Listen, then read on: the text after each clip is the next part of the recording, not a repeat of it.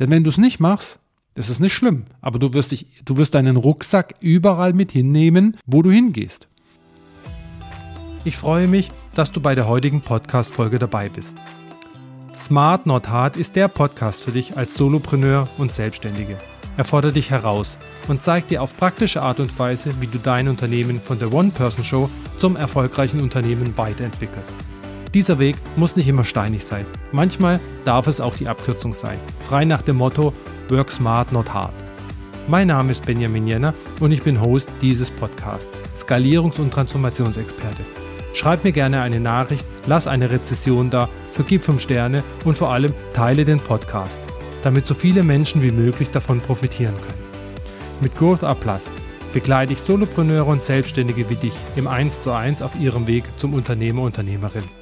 Das spricht dich an, dann melde dich heute noch zu einem ersten kostenlosen Skalierungscheck. Den Link dazu und mehr Informationen zu meinen Angeboten findest du unten in den Show Notes. Jetzt wünsche ich dir aber erstmal viel Spaß mit der heutigen Podcast-Folge. Ich hoffe, du kannst viel davon mitnehmen. Herzlich willkommen zur heutigen Podcast-Folge. Die heutige Podcast-Folge wird ein bisschen anders sein. In dem Sinne anders, dass ich ja einen Rückblick machen werde über die letzten Jahre meiner Selbstständigkeit, meine Erfahrungen und das, was ich mir damals gewünscht hätte, dass es mir jemand gesagt hätte, als ich diesen Schritt gemacht habe. Aber lass uns das nacheinander machen und auch nacheinander äh, möchte ich meine Erfahrungen mit dir teilen. Was mich damals bewogen hat und das vielleicht auch an dem Punkt eine ja doch langjährige Angestellte, was wir der Otto Normal und ganz viele Menschen ja als sicher bezeichnen würden. Und wie kannst du denn diesen, diesen Punkt verlassen und diese dieses, diese Angestellten, die sichere, das ange, sichere Angestellten-Dasein verlassen und dich auf ganz andere Wege zu bewegen. Dieser Punkt, diese Entscheidung war ein langer Reifeprozess, muss ich sagen. Und das wird vielleicht bei dir ähnlich gewesen sein, als du dich auf den Weg gemacht hast. Jetzt war es vielleicht bei dir nicht so lang, aber man muss schon sagen, dass einen eine langjährige Angestellten-Tätigkeit prägt. Ich habe mir irgendwann die Frage gestellt, und das ist ein Credo, was mich sehr stark bewegt in den letzten Jahren, auch äh, familiär bedingt. Ähm, wenn ich damals mich erinnere, dass mein Großvater ähm, keine Chance hatte, das zu tun, worauf er Lust hat und was er konnte, weil als ein Kind von zehn Kindern hast du da ähm, nicht wirklich die Chance, das zu tun. Und ich habe heute die Chance, es, es zu machen. Und ich habe mir damals die Frage gestellt, was ist, was ist denn die Alternative, das wirklich zu machen bis zu 67? oder vielleicht noch länger diese Tätigkeit, die ich mochte, die ich gern gemacht habe, aber ich habe irgendwo gemerkt, mich bewegt mehr. Und dann kam ganz schnell für mich diese, dieses Bild und diese Metapher, die teile ich auch sehr häufig, egal wo ich spreche und egal ähm, mit wem ich auch arbeite, teile ich diese Metapher. Denn wenn ich mal die Frage stelle, oder wenn du dir auch mal die Frage stellst, was ist der wichtigste Ort dieser Welt? der wertvollste Ort dieser Welt. Ähm, dann kann man jetzt hier ganz viel hm, einen Städtenname googeln. Google wird wahrscheinlich auch einiges ausspucken, aber am Ende des Tages ist es der Friedhof. Und warum ist es der Friedhof? Ja, ganz klar ist es für mich der wertvollste Ort der, Fried, der Friedhof, weil ich glaube, und davon bin ich fest überzeugt, dort ganz viele Träume, Wünsche und ja, Lebensaufgaben beerdigt wurden, weil es nicht die Chance gab, es ist auch keine Wertung, aber es ist einfach so, es ist eine Tatsachenbeschreibung, es ist, gab einfach nicht die Chance, diese Lebenswege und diese Lebensträume auch zu gehen. Und es war damals für mich der Punkt, dass ich gegen auch Widerstände oder auch äh, ja, Zurückhaltungen aus der eigenen Familie, aber auch aus dem Umfeld gesagt habe, ich gehe diesen Schritt.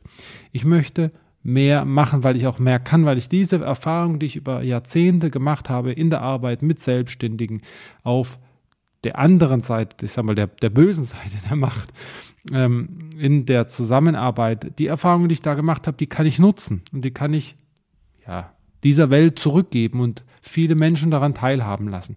Und das war damals für mich wirklich der Grund, das zu, zu gehen und dieser Antrieb, und das ist, eigentlich wollte ich den Punkt zum Schluss nennen, aber das ist auch das Wichtige, was mich heute immer wieder antreibt. Natürlich geht man am Anfang ähm, an die Sache sehr naiv an oder vielleicht auch ähm, denkst du, dass es ein bisschen schneller geht. Also ich weiß nicht, wie es bei dir war, aber bei mir war es definitiv so, dass es nicht in der Geschwindigkeit gegangen ist, die ich es mir vielleicht gewünscht hätte. Und es braucht einfach Zeit. Ich hab, durfte meine Erfahrungen machen, ich durfte daraus lernen. Und das ist auch das Wichtige, was ich immer meinen Kunden und Kundinnen auch sage. Ihr müsst euch klar werden, warum ihr das Ganze macht. Und dadurch, dass es mir klar war, hat es mir auch das Durchhaltevermögen gegeben, gerade am Anfang, wo es nicht immer einfach ist, dieses Durchhaltevermögen ge gegeben und diese Schritte auch zu gehen. Denn ich wusste ganz genau, wofür ich das mache. Und das ist, wenn du startest als Selbstständiger, bei vielen noch sehr präsent. Manche rutschen rein, manche, ähm, bei manchen ist es Schicksal sozusagen der Schmied, der den Weg vorgibt. Aber nichtsdestotrotz gibt es ja irgendeinen Grund, warum du dich selbstständig gemacht hast. Warum du diesen Weg als Selbstständiger oder Selbstständige gegangen bist.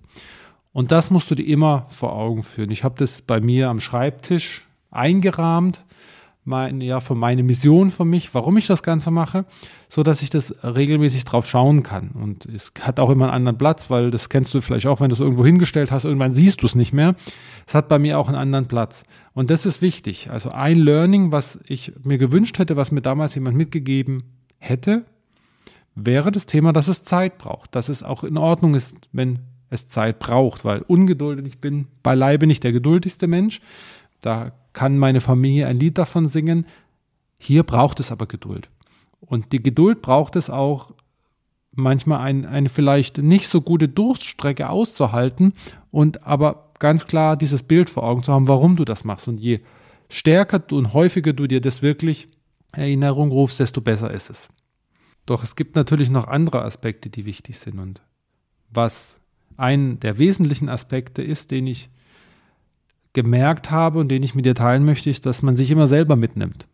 Egal, wo du hingehst. Das mag jetzt ein bisschen komisch klingen, aber du nimmst dich immer mit. Das heißt, wenn du vorher vielleicht in deinem Angestellten-Dasein Herausforderungen hast, in der Zusammenarbeit mit anderen oder es andere Herausforderungen gab, was auch immer.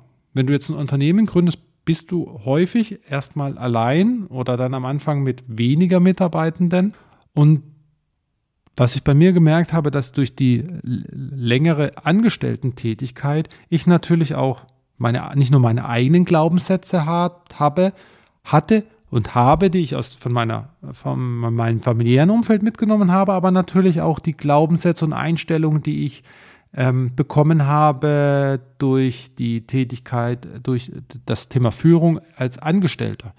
Und das ist ein komplett anderes Thema, als wenn du deine eigenen Mitarbeiter hast und äh, wenn du dein eigenes Unternehmen führst. Denn die Aufgaben sind ganz andere. Erst recht, wenn es, äh, was immer noch bei äh, größeren Unternehmen der Fall ist, in sehr vielen eine sehr hierarchische Prägung vorhanden ist. Und die, da nimmst du sehr viel mit. Und das nimmst du auch eins zu eins nachher mit in deine, in dein Unternehmen. Und startest am Anfang vielleicht, da fällt es dir nicht so auf, weil du alleine bist, weil du sag mal, rumwurstelst, weil du trotzdem deinen Weg gehst. Aber an irgendeinem Punkt holst du die Unterstützung. Und die Unterstützung kann am Anfang erst durch vielleicht Freelancern sein, vielleicht 400 Euro, was auch immer. Äh, irgendwann kommst du an den Punkt, dass es Angestellte sind und auch wenn es Freelancer sind, sind es ja zwar nicht deine Angestellte, aber sie arbeiten dir zu, sie nehmen Aufgaben ab, sie unterstützen dich und, und, und. Und diese Schritte, da darfst du wirklich nie vergessen und das habe ich lange Zeit bei mir nicht gesehen und aber auch gemerkt dann, als ich es bei mir gesehen habe, dass das auch bei vielen meiner Kunden der Fall ist, dass man einfach sein, sein Päckchen, seinen Rucksack mit hat. Und wenn du den, in dem Rucksack ist so viel drin an Glaubenssätzen, die du aus der Familie hast, an Einstellungen, an, an Sichtweisen, die vielleicht gar nicht deine eigenen sind. Und dann ist es immer an, der, an dem Punkt, einen Kassensturz zu machen.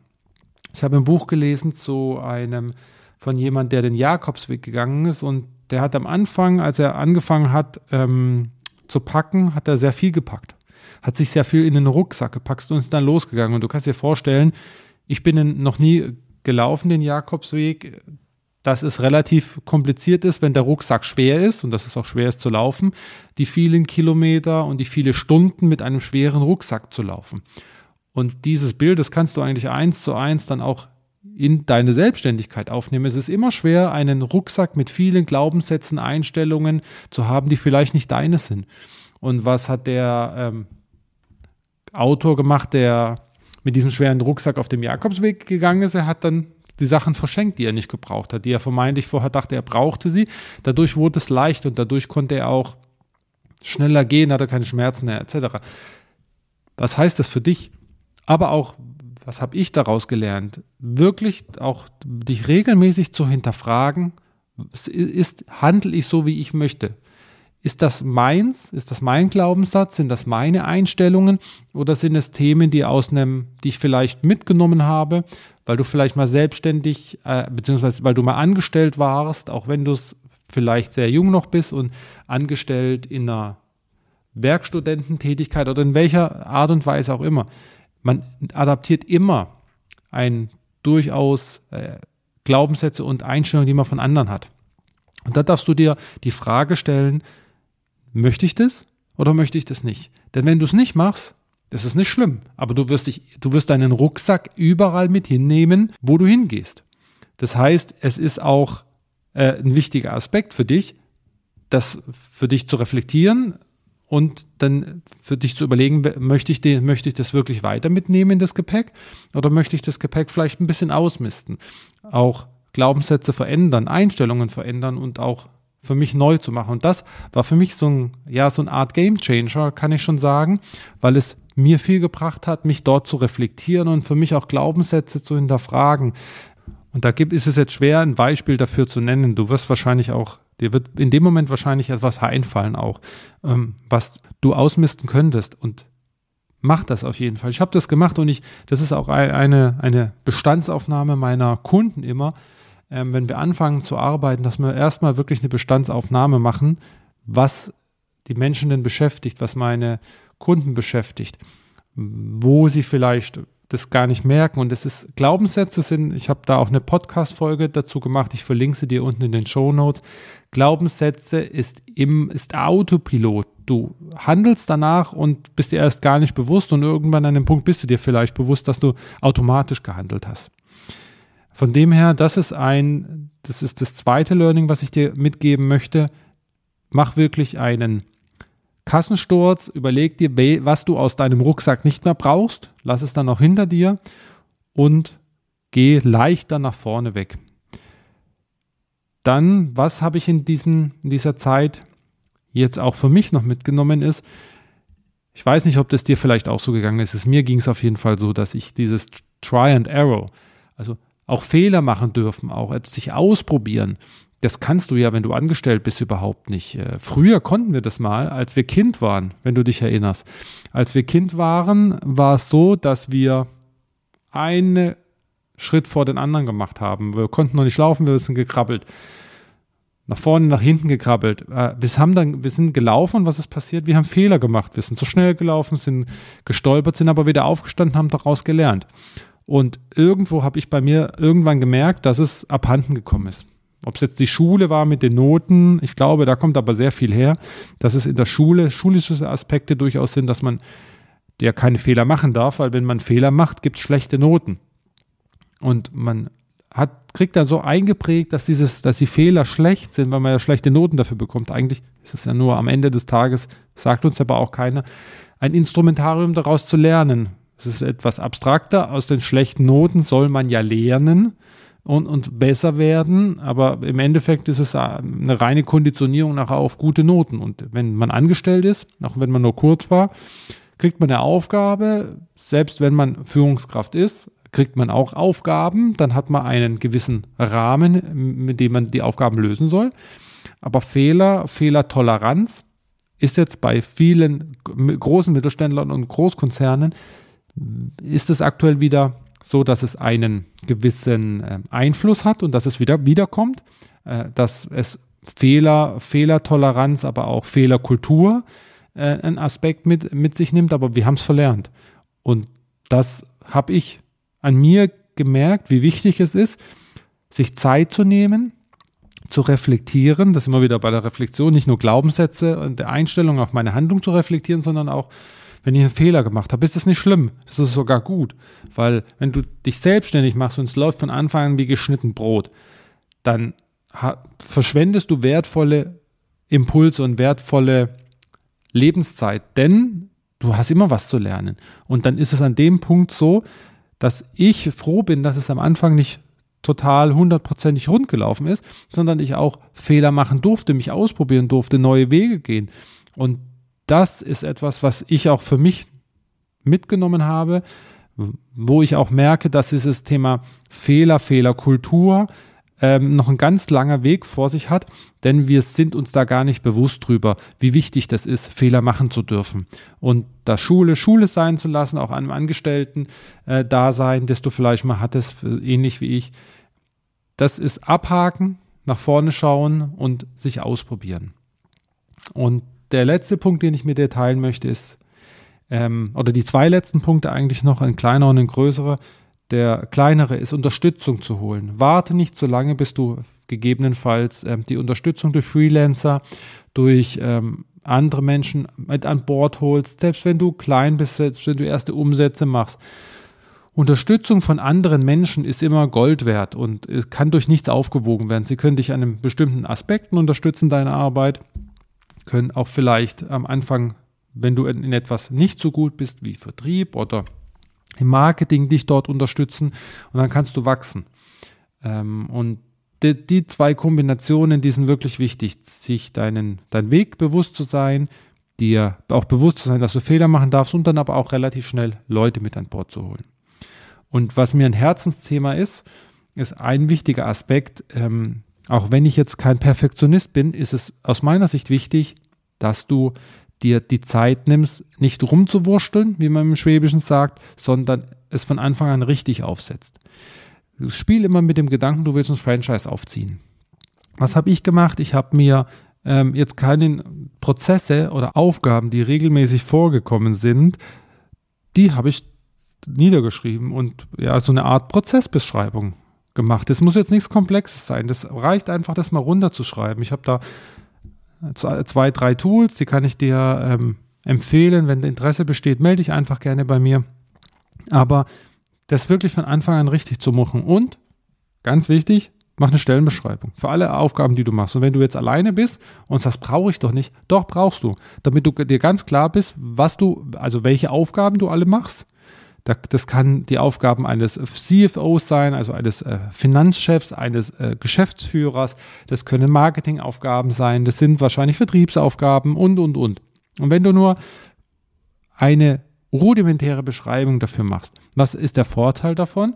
Der Vorteil ist davon, dass du dir einmal klar bist, was du alles machst. Das heißt, es würde wieder auf den Aspekt einzahlen, dass du dir klar bist, okay, ich mache viel, vielleicht ist es Zeit, sich Unterstützung zu holen. Und der zweite Aspekt, der nicht ähm, ja zu vernachlässigen ist, du hast schon was für eine Stellenbeschreibung, wenn du die Unterstützung holst. Denn du bist dir schon klar, welche Aufgabe hat diese Stelle und auch wenn du dich unten erstmal reinschreibst, der die Stelle hat, so ein Organigramm, vielleicht sagt es dir was, ein Organigramm zu nutzen. Und da kann ja auch sein, du bist alleine, nimmst ein Organigramm für dich, machst ein Organigramm, machst kleine Stellenbeschreibungen da rein. Das ist nicht so das, was du im, im Netz der Netze findest sehr detailliert, sondern schreibst, was ist die Aufgabe der Person, was sind die Ergebnisse dieser Stelle, die du hast. Und dann kannst du dich reinschreiben. So hast du aber schon mal den Vorteil, dass du, wenn du neue Mitarbeiter an Bord holst, dann hast du eine Transparenz. Und das habe ich relativ früh gemacht, dass ich für mich wichtige Aufgaben auf, notiert habe, aufgeschrieben habe und aber auch ein Organigramm gemacht habe mit Stellenbeschreibungen. Die sind klein und fein da habe ich natürlich am Anfang mich überall reingeschrieben, aber das ist erstmal egal, wer da reingeschrieben ist, denn du bist dir A im Klaren, du brauchst Unterstützung an dem Punkt, du weißt, welche Unterstützung du brauchst und wenn du die Unterstützung an Bord hast, dann kannst du denen auch klar machen, dann tauschst du den Namen aus, was ihre Aufgaben sind und wie das drumherum sozusagen ist. Du siehst, es gibt viel zu lernen und ich werde das regelmäßig einmal im Jahr machen, um da auch ein, eine gewisse Kontinuität dir, äh, dir mitzugeben und auch dich teilhaben zu lassen an meiner Entwicklung, an meinen Schritten, aber auch an den Erfahrungen, die ich äh, mit meinen Kunden mache und gemacht habe. Von dem her, einfach nochmal zusammengefasst für dich, was sind die Aspekte, wo ich mir im Rückblick gewünscht hätte, die hätte mir jemand gesagt. Es braucht Zeit, das ist das Erste. Und die Zeit darf man, darfst du dir nehmen, die darfst, durfte ich mir nehmen. Und das ist das Wichtige. Deswegen ist es wichtig, mir klar zu sein, warum ich diesen Schritt gegangen bin in die Selbstständigkeit. dann sich Unterstützung zu holen und Aufgaben abgeben, so früh es möglich ist und so früh das auch, sage ich mal, der Rahmen, die Rahmenparameter es zulassen, sich auszuprobieren. Warum haben wir es damals als, damals als Kind gemacht und können es jetzt nicht mehr machen? Und auch wirklich Try and Error, auch Fehler zuzulassen und Fehler zu machen und daraus zu lernen. Das Wichtige ist, wie gesagt, daraus zu lernen. Dann der weitere Aspekt, es von Anfang an richtig aufsetzen, nicht rumwursteln, sondern es richtig aufzusetzen, ob es eine Stellenbeschreibung ist, ein Organigramm oder eine Prozessbeschreibung. Hier keep it short and simple, simple nicht zu umfangreich. Und der letzte Punkt, man nimmt sich immer selber mit, mach eine, einen, eine Bestandsaufnahme deines Rucksackes, deiner Einstellungen, deiner Glaubenssätze und wenn du merkst, die brauchst du nicht mehr, die sind aus der Vergangenheit, die möchtest du nicht mehr haben, dann leg sie ab und mach neue Glaubenssätze und Einstellungen daraus. Von dem her, heute mal eine andere Podcast-Folge. Ich hoffe, du konntest den einen oder anderen Punkt mitnehmen. Wenn du Unterstützung bei der Umsetzung und Unterstützung bei der Entwicklung deiner, deines Unternehmens brauchst, melde dich sehr gerne bei mir und äh, ich hoffe, du hast noch eine sonnige Restwoche. Wir hören uns in der nächsten Woche. Bis dahin, mach's gut.